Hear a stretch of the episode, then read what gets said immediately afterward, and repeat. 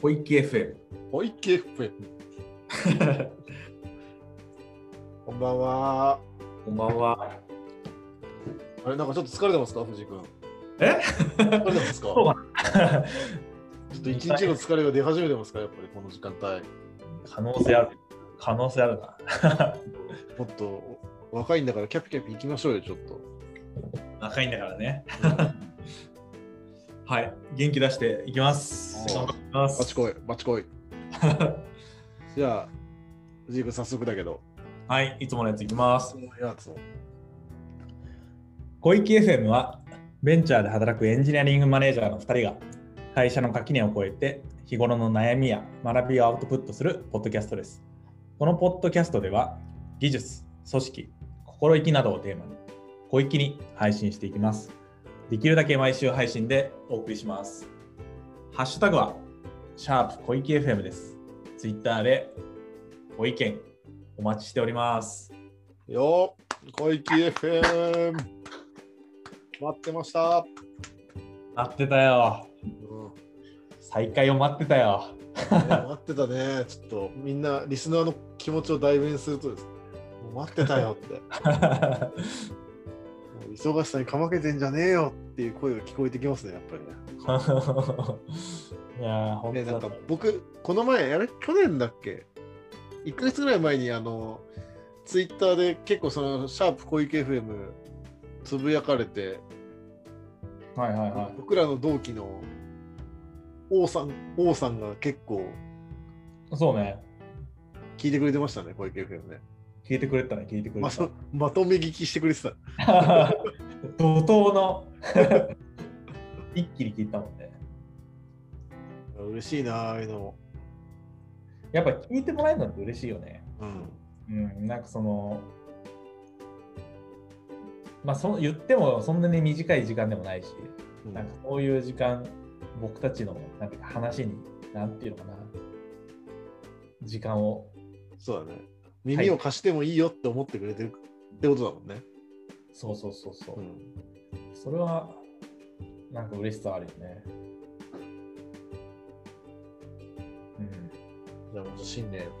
新年っていう季節じゃない。新年間はない、ないね。言ってみたけど、ちょっとやっぱ新年じゃねえなと思う。もうすぐ桜咲くから。新年ではないね。いや、でも今年もコロナスタートで、なかなかあれだね、こう緊急事態宣言とかも延長しちゃったりとかして、そうだね。なかなかこう、今年も我慢の1年になりそうな。そうだね。ちょっとまだ先はうん。最近の仕事はどうなんですか？仕事も結構コロナと一緒で我慢な感じですか？突き抜けてますか？結構。仕事はもうガンガンですよ。おガンガンいっちゃってる。ガンガンいっちゃってますよ。えー土日とかは逆に仕事がない時何やってるんですか最近？土日はそうっすね。まあ、そんなに最近は何もしてないですけど、あまあでもちょっとこの前とかは、あの、バスケを結構してましたね、週末は。バスケしたり、あと本読んだりしてましたね。最近。最近読んだ本は？これはですね、あの、いわゆるエンジニア系の本ではなくて、えちょ不動産の本を あえ、の、おー。あお仕事になんかこう関わるやつですか？あ、そそうです、そうです。なんか最近ちょっと改めて、まあ、知らないことが多いなと思って、うん。あの、事業のとかビジネス側の人たちになんかいい本ないっていううんのを聞いて、ちょっと推薦してもらった図書を読んでいってるっていう感じです。不動産投資の話なの？まあ、そうですね、不動産、あの、不動産投資と、まあ、その管理会社、うん。あの、うん。管理会社の話って感じかな。ううん。ん、なるほど。えー。そういったのを読むと、やっぱビジネスモデルの理解とか、いやー、そうね、なんかやっぱ改めて気づきっていうか、しそもそも知らないことも結構多いし。うんなんかいろんな設計レベルにも結構響いてきそうだよね。その知ってるか知らないかでね。いやいや、それはもう確実に響いて。一段に。うん、抽象化して考えられるしね。うん、なんかやっぱそうだな、やっぱまあ、プロジェクトでっていうこともあったけど、結構、その去年入ってからは、スコープが狭い範囲で、うん。このドメインについて調べたりとかっていうのはあったんだけど、こう全あんまり全体像で見てなくて、ああ、なるほどね。だから、まあ、それを見て、結構全体感をまずふわっとつかめるっていうか、そんなにそれはなんかその、すごいディープな本ではなくて、うん。その入門書みたいな感じだ。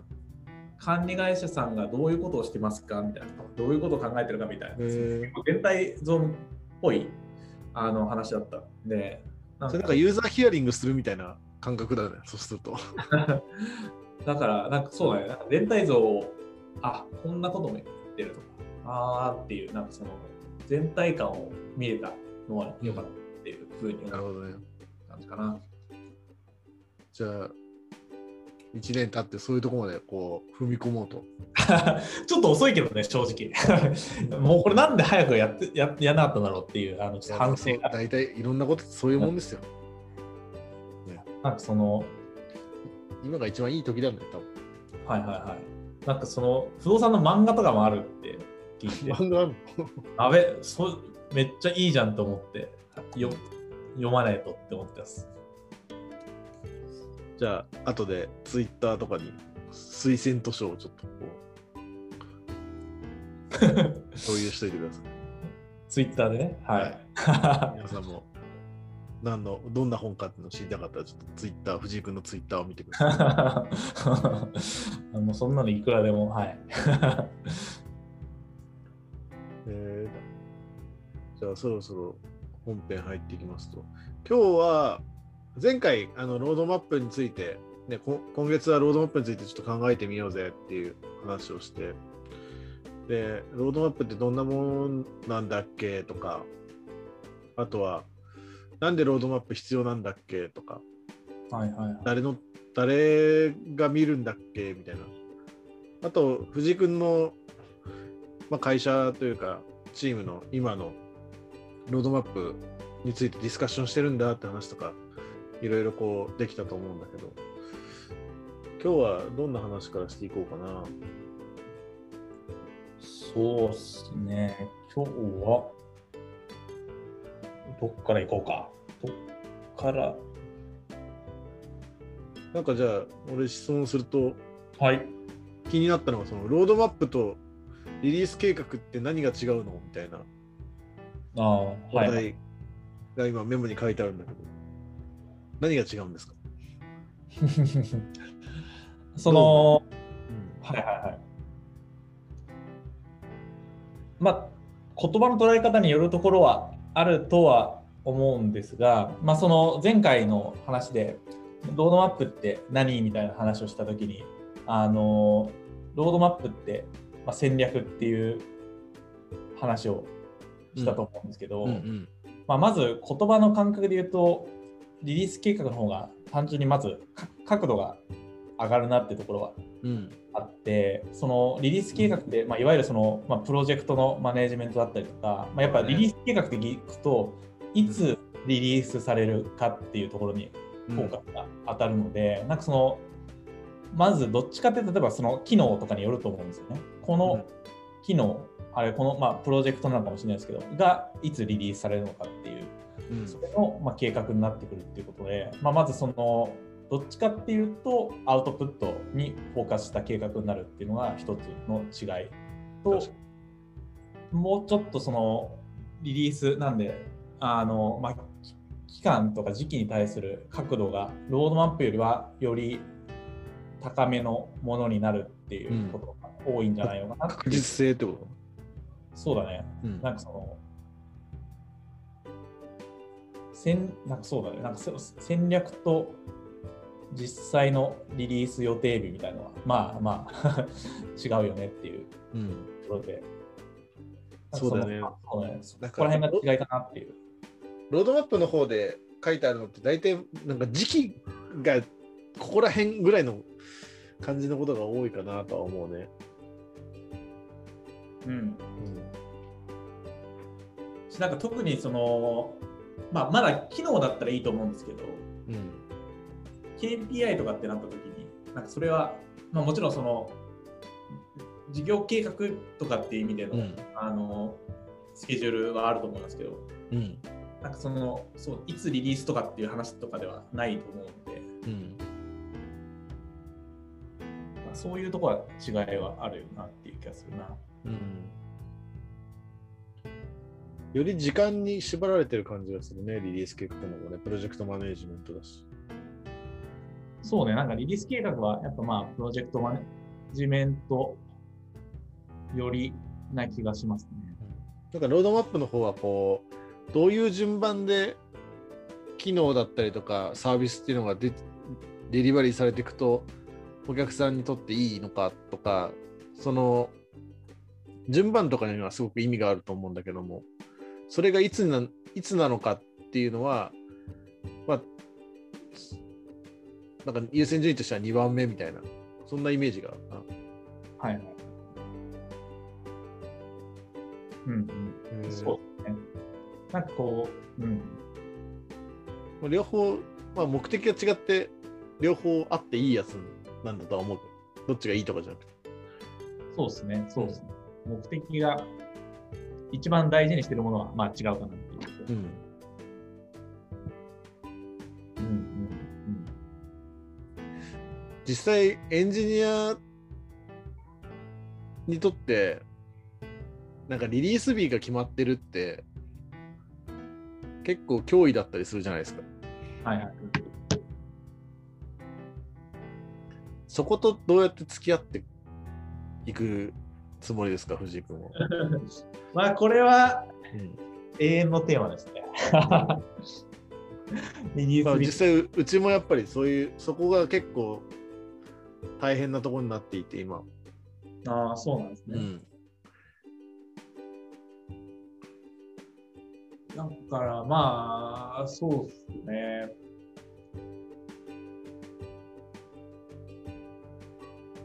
なんかまあ個人的には一番大事だなと思ってることは、まあ、そのリリース日とかをある程度なんだろうきっちり決めていきたいっていう場合は、なんかその日、あるいはその、そこにリリースすることの意味とかっていう、何のためにいその日までにリリースしたいのかっていう、うん。なんかその意味とか目的の方をどれだけちゃんとエンジニアに伝えられるかっていううんうん。だと思ってて、なんかその、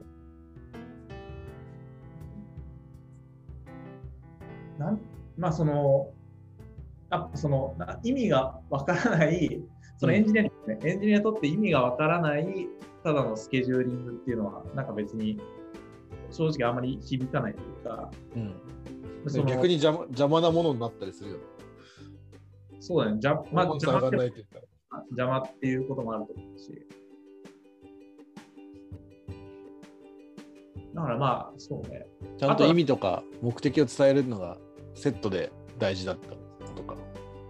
で、なんかやっぱそ、まあ、それで、まあ、なんかその、なんていうかな、まあ、アジャイルっぽくっていうか、いくと、やっぱその日にリリースすることにすごく意味があるっていう上で、まあ、例えばスコープを削ったりとか、うん。あのリリースの方を優先するとか選択肢がそこで初めて出てくる。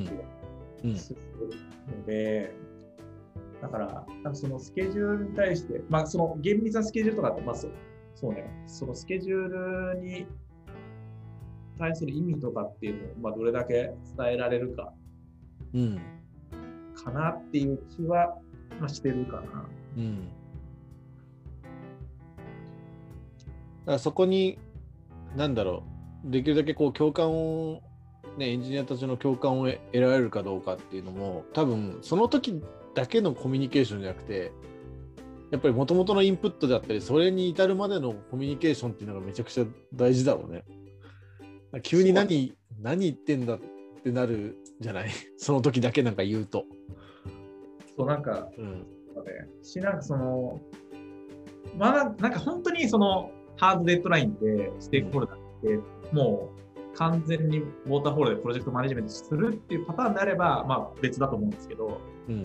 なんかそうじゃない場合で、うん一番その、なんていうかな、そのスケジュールにコミットできるかどうかも大事なので、その現場のエンジニアの人たちがそこに対してのオーナーシップとか、モチベーションを持ててるかに結構よるところはあると思うんだよね。そうだね。だからまあ、そこが難しいけど大事なんだろう。ちなみ、に、うんうん、エンジニアにとってロードマップって必要、嬉しいものなのかっていう問いかけがあるんだけど、藤井君はどう考えるんですか？まあ、僕の立場から言うと嬉しいものにしたいっていう。あの、嬉しいものにするにはみたいな話。嬉しいものにししたいなっていう、うん。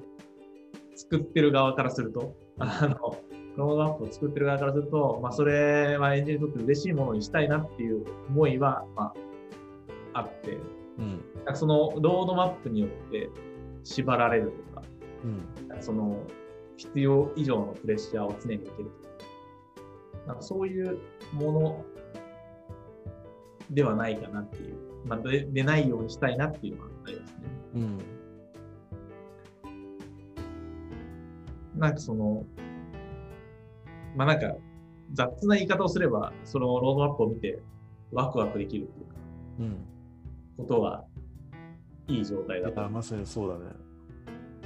去年秋口にうちがそのロードマップ作って、なんだろう、得られたメリットというか、いいところで言うと、うん。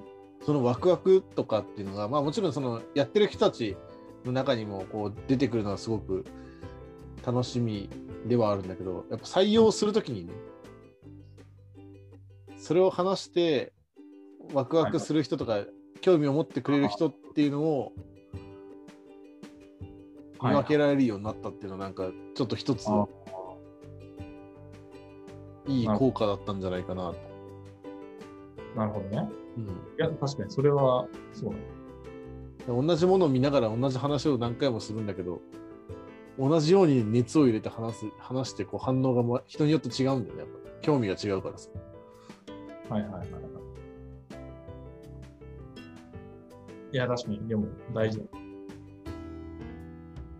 あといいロードマップってなんだろうってねあの嬉しいものにするにはっていう文脈で考えると結構その僕はたまにちゃんとこう適切にね頻度で更新されるロードマップであるべきだっていうのが思っててなんか作りっぱなものってとりあえずその時作ったけど誰も見てないみたいな状態になるの嫌だなって思ってはいはい。更新するって結構大事なんじゃないかなと思ってるんだけど藤井君はどう思いや、そうですね。まず大事だと思いますし、やっぱその、さっきのリリース計画との比較じゃないけど、多分まあ、戦略自体はある程度変わっていくものだと思うので、やっぱまあ更新、そうね、するの大事だと思っているのと、まあ、とその、まあ、まさにちょっと最近議論してたものは、その、なんで更新したのかっていうのが大事だなと思っていて、なんかまあ場合によっては、そのロードマップを変えることによって、こう結構違いが見えるというか、こともあると思うんですけど、うんなぜ戦略をこれからこれに変えたのかみたいなのも結構ちゃんと伝えられると、なんか納得感出るんじゃないかなっていうのは思いますね。結構なんか藤井君の話聞いてるとエンジニアリングマネージャーではあるけど半分ぐらいプロダクトマネジメントやってるよね。まあまあ、今なんかプロダクトマネージャーの言いぶりだもんだって喋り方が。まあ確かにそう、まあ、いそういう要素が全くないとは 言えないね。なんかまあ、そうね。エンジニアってやっぱ How とか What のところが一番こうコミットするするところだと思うんだけど。はい。なんか、ね、前回もそうだけど今日も藤井君と喋ってて思うのは結構 Y の話が多いからあ、うんまあ今そこら辺を担当してるんだろうなっていうのをなんか聞きながらすごく 感じる。まあ確かに、そういう意味ではね、確かに。うん説明責任というか。そう。それはあるな。確かに。うん。だから時によってね、そういったエンジニア、たただのエンジニ単純なエンジニアリングだけじゃない領域も結構、不動産の本読んだりとかしながらこうはいはい。手に入れていかないといけないわけですよね。VPOE、僕、ウェルスパークは。そうだね。なんか、そうね。まあ確かに今言われて確かになっていうのは。境界は曖昧だよな、だいぶ。まあ、境界は曖昧だし、なんかその、全員がその、その曖昧な境界に入っていく必要はないとは思ってるんだけど、うん。チーム全体、組織あるいは組織全体で見たときに、ある程度その境界を越えていく人たちがいて、こうなんかその組織全体で見たときに結構連結感連が出てくるとうんいいなっていう感覚はあります、うん、うちもだから結構その採用面でもなんかどんな人がイヤマイスターに会いますかみたいな話をされた時にはいはいはい。結構それ系の話することが多いですね。そのうちはよくそのサービス思考っていう話をしてるんですけどなんかもちろん技術し技術者なんで技術を高めていくっていうのは絶対的にこう大前提としてやるとしてそれをなんか使って、なんか何々したいって思ってるかどうかみたいなのが、なんか集まってるといいなと思ってて、そういう人たちも。はい。だからビジビジネスにも興味を持ってるっていうのは、なんか、上手じゃなくても興味を持ってるっていうのが大事ですよ大事、大事。それはみんなね、得意不得意ある。得意不得意っていうか、その、本業、本業がありますから、みんな。プログラミング書い書かないとダメですよね。あ、アそりゃそうだ。それはそう。口だけ動かしてるエンジニアいらないです。いや、それは本当にそうっす。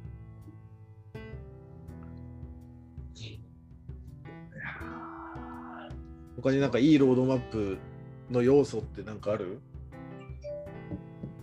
そうですね。いいロードマップの要素で言うと、まあ、これ結構難しいなと思ってるんだけど、なんかその、ロードマップが機能のリリースとかにちょっと寄ってるなっていう感じがあって、今、自分たちのロードマップは。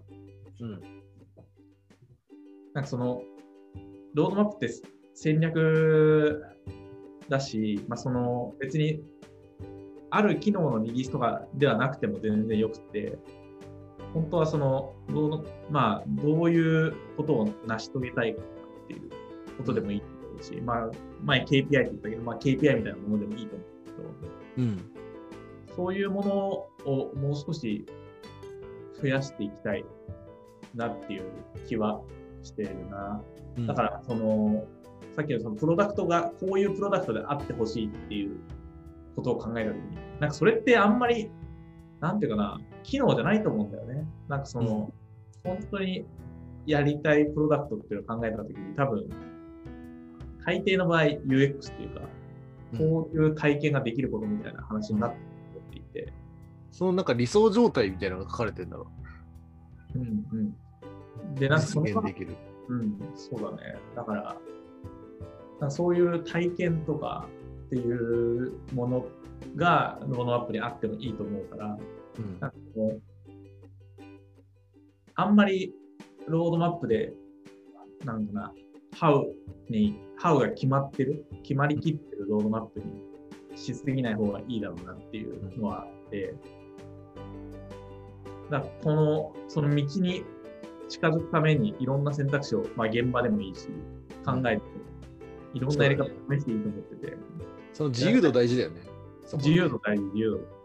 だから、まあ、その、その中でもちろんどうしてもやりたいこととかっていうのはあると思うし、うんまあ、その、結果、それが機能っていうパターンもあると思うから、別に、機能が書いてあっても別にいいとは思うんだけど、そのさそれがなんかベストだっていうふうに決まりきってるわけではないと思うから、なんかその、機能リリースに寄りすぎないロードマップとかっていうのを作れるといいなっていう気はするな。なんかめちゃくちゃいい例え話思いついたから言ってみていいですか？お願いします。お願いします。なんか、プロジェクトマネジメントで、こう、まあ、タスクリストとかね、WBS とかで表現されるのって、なんか、マラソンとか駅伝に似てて、その、全員絶対通る道一緒じゃないですか。チェックポイント、給水所とかチェックポイント決まってて、もうコースが決まってるっていう。で、それでどんだけ早かったか遅かったかみたいな話だと思うんですけど、なんか、はい。プロダクトのロードマップって、山とかでやる、あの、オリエンテーションっていう種目知ってます？山、いろんなところに、こう、なんか箱とかあってさ、そこにスタンプがあって、うん。どの順番で回ってもいいんだけど、このあ、なんか、ゴールに行くまでにスタンプをこう全部集めてゴール地点まで地図と磁石、方位磁石だけで行くみたいな競技があるんですけど、はいはいだからそんな感じに結構似てるなと思って、どういうまあ登り方しても、そこのチェックポイントまではみんな行こうぜっていうのを示して、そこには、そこまでは、なんだろう、こう、途中でね、キャンプ張ってもいいんだろうし、はいはいはいはい。だからコースは別に決まってないみたいな。うんうんなんか、だからやろうとしてることは結構、プロジェクト、あなんだ、その、マラソン系の道路を走るコースが決まってて、距離が決まってる話と、やることは一緒なんだろうけど、結構違うよね、見え方がね。うん。で、やってる人たちのワクワク感で言うと、やっぱり探検してる感じがロードマップの方がある。自由度があると。そうだよね。なんかやっぱ、そこは、こう、オーナーシップとかにかかってくるんだよな。うん。そうだね。オリエンテーションしたいです。うんちょっと写真が、写真とかね、ムービーがあると多分伝わりやすいんだけど、い や、なんかでもオリエンテーションであった気がするわ、ちょっと。き見た、なんか聞いたことあるでしょ、なんか。なんか多分やったことあるんだろうな。あ林間学校とかやんなかった？小学校か中学校かあった気がするな、あった気がするわ。ちょっと記憶がもう定かではないけど、うんあった気がするな、それ。そういう感じが、なんか藤井君の言うワクワク感っていうのが、なんかイメージとして湧いたんだよね。ああ、はいはいはい。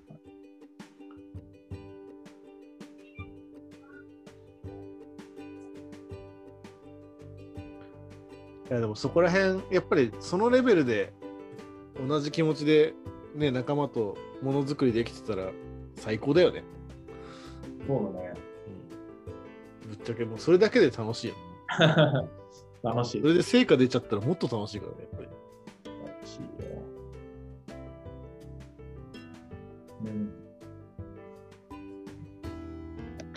いやー、ほんと、こうこれでちゃんと作ったものがお客さんとかね、使ってくれてる人に喜ばれて、それビジネスも成長してとかなったらもう、なんて幸せな仕事なんでしょうね。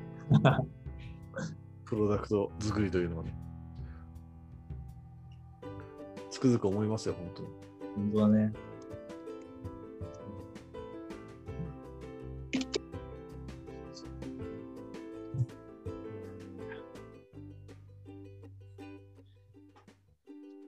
ロードマップ。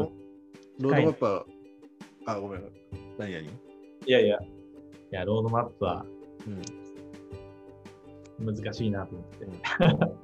今度だからあれだねこの収録録音してないところでちょっとど,、ね、どんな苦労話があるかとかちょっとオフレコで喋るとかもっと面白いかもね失敗話とかね、いやー、そうだね。やりましょう。まあ、そういうのはちょっとクラブハウスでやってみよう録音しないでいいかもしれない。いいかもしれない。よし。じゃあ、そろそろそうね。ロードマップについて第2回目終わりにしましょうか。はい。いや、やっぱちょっとこう、真剣に喋ると脳みそから糖が消えてきますね。いやーでも、ロードマップは、なんかいろんな人の意見を聞きたいんだよな。そうだね。えということは、そのなんか上手な前振りはもしかしてゲスト。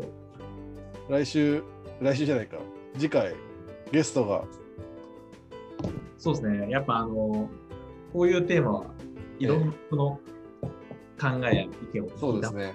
っていう気がしてるんで、ゲストを ついについ初ゲストが小池 FM にやってくるんですね。と考えております。お楽しみです。ちょっと、あれですね、こう、ツイッターとかで、事前予告なんかもしながら、そうですね。まあ、あとはその、単純にそのロードアップっていうテーマについて、なんか質問とかうんあったら欲しいなっていう。に。確かに、それもらえたらね、次回の収録で喋れちゃうもんね。そうなんですよ。なんで、それいいね。そうですね。ロードアップに対しての、ねおあお悩みとか、一緒に悩みたいよね。確かに、みたいな。ぜひいええただけると嬉しいなと。そうですね、シャープ小池 FM、ツイッターでお待ちしております。よろしくお願いします。はい。じゃあ今日はここら辺で、はい。はい、皆さんさようなら。なら。